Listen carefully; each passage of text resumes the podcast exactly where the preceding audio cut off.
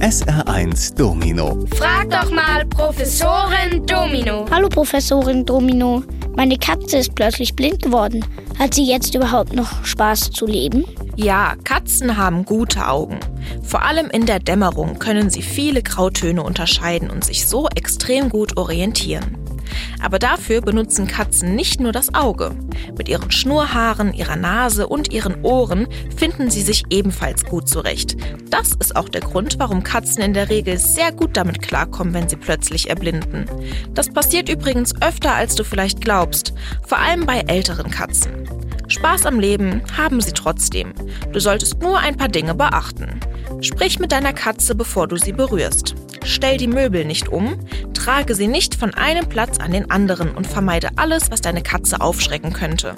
Dann wird sie trotz ihrer Blindheit Spaß am Leben haben. SR1. Hallo Professorin Domino. Warum haben Geldstücke eigentlich so komische Rillen am Rand? Ist dir denn auch aufgefallen, dass die Rillen an den Rändern der Euromünzen sich unterscheiden?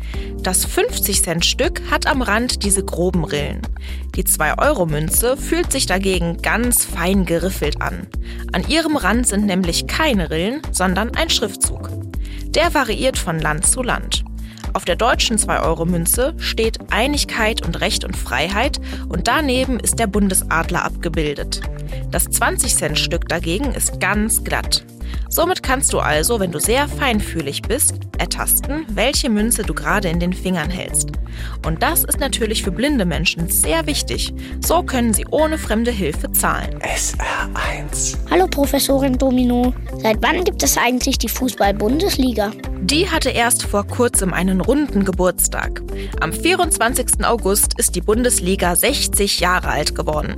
Davor gab es nur mehrere Oberligen in ganz Deutschland. Und wer da dann am Saisonende ganz oben war, kam in die K.O.-Runde um die deutsche Meisterschaft. Die erste Bundesliga 1963 bestand übrigens noch aus 16 Mannschaften, darunter auch der erste FC Saarbrücken und der erste FC Kaiserslautern, nicht aber Rekordmeister Bayern München.